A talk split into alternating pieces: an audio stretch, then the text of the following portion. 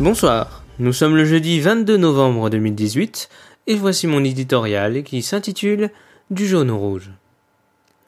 À quatre jours du mouvement, initié par les Gilets jaunes, ce qui semblait bien perçu par les Français tend aujourd'hui à les agacer. De multiples accrochages ont été rapportés par les médias, mis à mal par cette accusation infondée selon laquelle ils seraient tous acquis à l'Élysée. Ne faisons pas de généralité.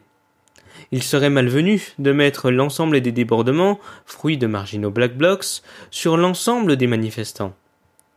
Beaucoup de fake news circulent sur les réseaux sociaux, une journaliste censurée, des chiffres tronqués, des captures d'écran retouchées et une salve d'articles mensongers diffusés par l'obscur site Nordpress.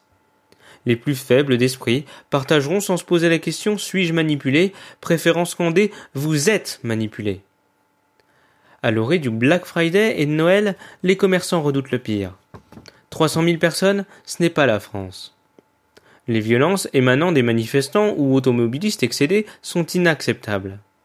Mais ce qui l'est d'autant plus, c'est l'affligeant spectacle offert par les chaînes d'information du ministre de l'Intérieur.